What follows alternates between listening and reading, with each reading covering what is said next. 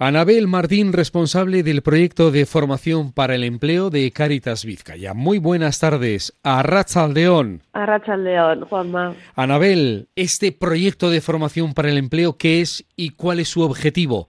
Sí, bueno, el proyecto, y además primero también ubicarlo ¿no? dentro de lo que es eh, el organigrama de Caritas. El proyecto de formación para el empleo es un proyecto que se enmarca dentro del área de empleo y economía solidaria de Caritas Vizcaya y bueno, nosotras partimos de la premisa de que facilitar la mejora de la cualificación profesional de las personas pues favorece que encuentren un trabajo, ¿no? A través del cual o gracias al cual eh, poder llevar luego una vida digna y autónoma. Por eso su objetivo consiste en organizar acciones formativas que mejoren la cualificación de las personas y favorezcan su, eh, su incorporación al mercado laboral ya que, como te comentaba, eh, desde nuestro punto de vista, bueno, uno de los factores más importantes por los cuales las personas no encuentran empleo es muchas veces eh, carecer o no tener las competencias eh, profesionales adecuadas para desempeñarse correctamente en un puesto de trabajo. Estas acciones formativas se imparten en el centro Ibaya, en Ribera de Deusto. Sí, eso es, sí. Tenemos el centro aquí, en, lo que es ahora la isla de Zorrozaurre, en el barrio de la Ribera de Deusto. ¿Y son acciones formativas homologadas por la ANVIDE? Sí, sí. Eh, el centro, este centro es un centro que está homologado por el Servicio Vasco de Empleo, por la ANVIDE, para impartir diferentes certificados de profesionalidad, ¿no? Pues certificados como atención sociosanitaria a personas dependientes en instituciones, que habilita luego para trabajar como gerocultora en residencias, o eh, atención sociosanitaria en domicilios, que habilita luego para trabajar en empresas de ayuda a domicilio, también certificado de empleo doméstico o de limpieza de edificios y locales. Y además estamos eh, también homologados eh, para impartir otras especialidades que, si bien no son certificados de profesionalidad, eh, están también reconocidos por la MIDE, ¿no? como por ejemplo pues, cursos de especialización sociosanitaria, etcétera. ¿A quién va dirigido este proyecto? Bueno, nosotros nos dirigimos a personas eh, desempleadas de la diócesis, es decir, de todo el territorio de Vizcaya.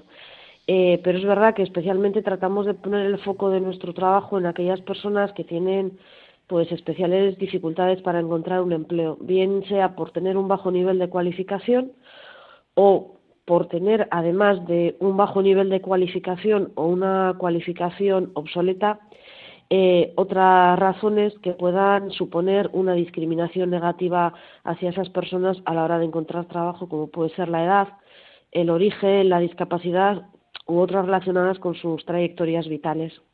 Nos has dado ya las pistas, pero ¿cuáles son los cursos que se imparten? Pues eh, los que hemos comentado antes, para los cuales estamos homologados, ¿no? Eh, en esto son cursos de atención sociosanitaria, tanto en instituciones como domicilios, empleo doméstico, limpieza de edificios y locales, eh, también hemos dado eh, algún curso de especialización, como por ejemplo acompañamiento a la muerte y el duelo, etcétera. ¿Y cuáles son las novedades de este curso 2022-2023? Pues precisamente una de las novedades de este curso ha sido solicitar a la ANVIDE que nos homologuen para impartir eh, nuevas especialidades, ¿no? Algunas relacionadas de nuevo con el ámbito sociosanitario, por ejemplo, que tienen que ver con eh, Alzheimer, demencias, etcétera, y otras con la alfabetización digital o el sector de almacén, ¿no? Con el, con el fin de, de poder diversificar a futuro nuestra, nuestra oferta formativa. De hecho, bueno, en concreto este año queríamos poner en marcha por primera vez un curso nuevo de auxiliar básico de de logística y, almacén. Y aparte de, bueno, de esta eh, ampliación, digamos, de las especialidades para las cuales nos homologa la ANVIDE, gracias a la cofinanciación de la obra social de Cuchabank y de una convocatoria nueva que ha sacado la ANVIDE eh, de apoyo a la inversión en en innovación para la formación para el empleo, hemos podido, bueno, en primer lugar, por una parte, eh, hacer obras de, reacondicionamiento de los espacios formativos para hacerlos más eficientes punto de vista energético. Eh, por otro, hemos podido adquirir equipamiento para poder impartir el curso este de, almacén que te, que te comentaba. Y luego, finalmente, eh, hemos podido también equipar el centro con eh, una pizarra digital, eh, tablets y un ordenador por alumno y aula, entre otras, ¿no? Con esta con esta inversión, con la inversión en el equipamiento tecnológico, mm, lo que pretendemos es eh, preparar a nuestros alumnos y alumnas para enfrentarse a un entorno laboral que está cada vez más digitalizado, ¿no?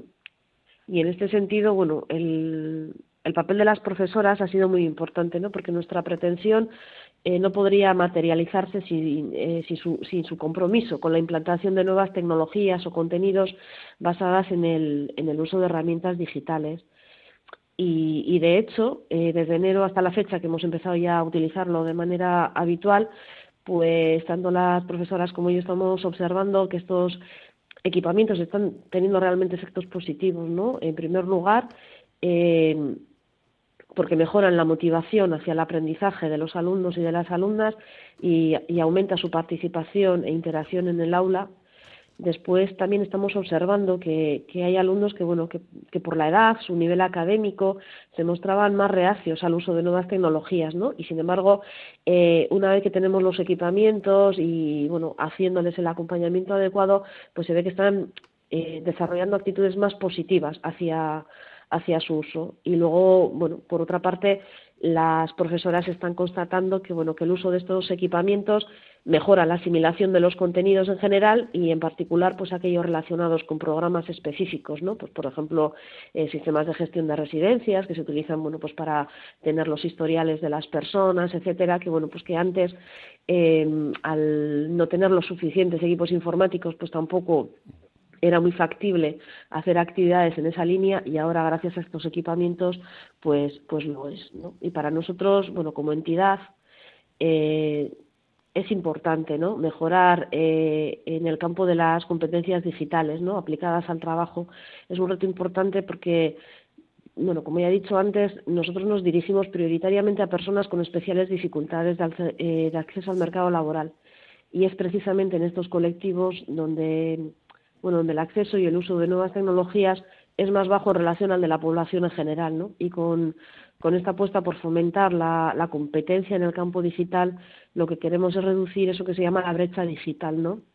Esa distancia que, que, puede existir y de hecho existe entre la población más vulnerable y el resto de la población eh, a la hora de hacer uso de, de, herramientas digitales, bueno, pues con el fin de tratar de ponerles en igualdad de condiciones a la hora de acceder al, al mercado laboral, a un puesto de trabajo. ¿En qué momento estáis ahora? Estamos a comienzos del mes de marzo, pero eh, con la implementación de estas novedades que estás comentando, el reacondicionamiento del centro, la inversión en equipamientos informáticos, estáis en este momento también de ir sacando ya las primeras conclusiones de los primeros meses de actividad. Sí, hombre, nos queda camino, ¿no? Porque lo acabamos de incorporar, pero sí que es verdad que vamos a ir avanzando en ese en esa línea, porque es verdad que igual el impacto tecnológico en, los sectores, eh, en las especialidades que ofrecemos, eh, pues el sector sociosanitario, limpieza, quizás igual todavía no es excesivamente alto, ¿no? Pero sí que es verdad que hay una tendencia a usarlo, ¿no? De hecho, bueno, pues igual eh, ahora, pues no sé, por decirte algo, en, en la atención sociosanitaria, personas en domicilio, pues eh, igual las herramientas digitales eh, se están reduciendo a saber manejar apps, ¿no? Y eso cualquier persona que igual ya tenga un móvil o una tablet en su casa lo sabe hacer. Pero nosotros tenemos mm, personas, un volumen importante de las personas que atendemos, pues eh, son personas, como te decía, pues de bajo nivel académico, personas mayores, mayores de 50 años. Tenemos, por ejemplo, en estos momentos alumnas de 60 años. Entonces, eh, lo, lo, que, lo que veníamos observando es que lo que hacen es retraerse, ¿no? Les da vergüenza no saber. Y entonces cuando te retraes no utilizas. Y cuando no utilizas no aprendes. Entonces, bueno, se, se genera gracias a estos equipamientos pues unas dinámicas eh, yo creo que favorecen el uso y por lo tanto la mejora de la, de la competencia. Y desde luego a futuro, o sea, no está excesivamente digitalizado, pero desde luego la tendencia eh, es a que, por ejemplo, el sector sociosanitario se vayan incorporando cada vez más herramientas digitales para, para el seguimiento de los usuarios, de las familias, incluso, eh, bueno, pues en alguna charla que he estado y tal, eh, organizada por la Diputación, por el Departamento de Acción Social, pues bueno, ya se está hablando de la teleasistencia, de robots asistenciales, que es verdad que, no, que en unas tareas que, que, son tan humanas, ¿verdad? Nos, asusta un poco, monitor, eh, monitores para cuidar a las personas, entonces, bueno, pues eh, yo supongo y espero que la parte humana nunca se pierda ¿no? en el sector de cuidados, mm. pero sí que es verdad que va a dar un salto cualitativo de aquí a, poco tiempo. Has mencionado participantes mm, de 50 y 60 años. También hay un perfil más joven. Sí, sí, sí. A ver, hay, variedad, ¿eh? hay variedad. Eh, y además nosotros consideramos que eso es importante, ¿no? que, haya diversidad eh, es importante porque también permite trabajar dentro del aula eh, aspectos como la tolerancia, etcétera, ¿no? Eh, no son muchas las personas eh, de 60 años, bueno, pero algunas tenemos, porque al final pues la vida laboral cada vez se está alargando más y tenemos que también dar oportunidades tanto a las personas jóvenes como a las personas de más edad, eh, bueno, etcétera. Aquí hay dos estadios que son los importantes y que definen este proyecto y que es bueno recordar. Primero, que todas estas acciones formativas con estas novedades que está señalando Anabel son acciones para mejorar la cualificación profesional de todas estas personas. Sí, ese es el objetivo, ¿no? Dotar de competencias profesionales que luego puedan aplicar en el mercado de trabajo, que les facilite encontrar empleo y también mantenerlo una vez que ya, ya lo han encontrado. Y ese fin último, que es el que se les permita tener más oportunidades laborales para incorporarse al mercado laboral, tienen más oportunidades laborales. Sí, sí, sí, lo constatamos, lo constatamos.